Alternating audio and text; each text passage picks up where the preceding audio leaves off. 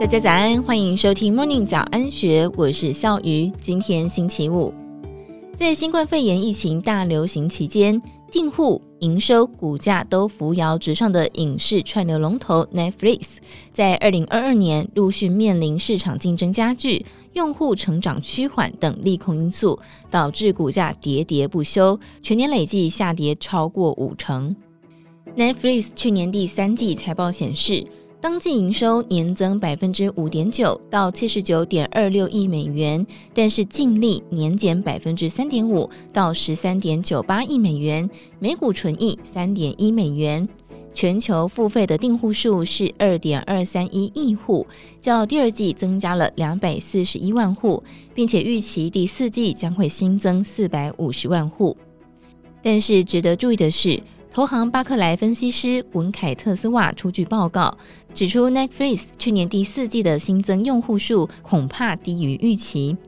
市场预期，历经了二零二二年股价重挫之后，Netflix 等影视串流服务业者二零二三年的日子恐怕也不太好过。但是 Netflix 毕竟不是省油的灯。二零二一年，鱿鱼游戏为 Netflix 创下了收视新高纪录，而且有百分之九十五的收视户来自美国以外的地区，让 Netflix 对南韩戏剧的吸金效果更具有信心。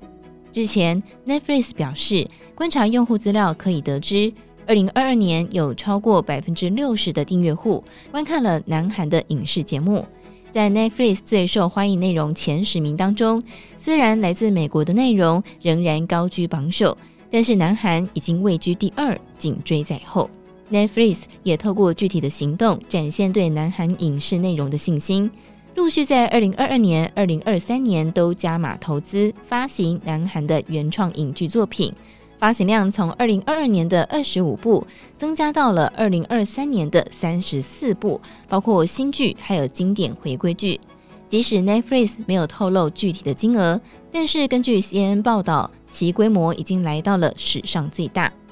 从二零一六年到二零二一年，Netflix 对南韩原创戏剧的累计投资额是七亿美元，其中光是二零二一年就占了五亿美元。早在二零一六年，Netflix 就打入了南韩市场。在二零一八年播出《阳光先生》之后，Netflix 迅速的成为了当地最受到欢迎的影视串流平台，也让 Netflix 意识到南韩戏剧的潜力。而由于游戏的爆红，更是加深了 Netflix 对南韩影剧的期待。整体来看，就算 Netflix 去年第四季新增用户表现不如预期。更是 Netflix 对韩流的投资，渴望成为支撑用户成长的力道。这点从二零二二年第三季 Netflix 亚太地区新增用户增加了一百四十万，领先其他地区的现象就可以窥之一二。新冠肺炎疫情爆发，各国纷纷采取远距办公期间，Netflix 等影视串流服务迎来了爆发性的成长，南韩影视娱乐产业也随之受惠。当时有媒体形容，韩剧几乎已经占领了 Netflix。鱿鱼游戏在 Netflix 上大受欢迎，并非单一个案。二零二二年初，在 Netflix 上线的《僵尸校园》首播之后，立刻攻占了 Netflix 全球九十四个国家或是地区，每日前十名排行榜，甚至一度冲上了美国的收视冠军。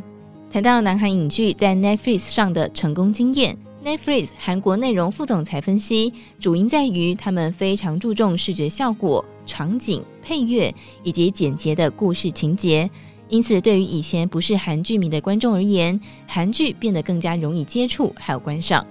其实，无论2022年第四季的财报新增订户数是否符合预期，可以确定的是，Netflix 以韩流作为主力之一的策略，将会成为决定了2023年营运表现的关键。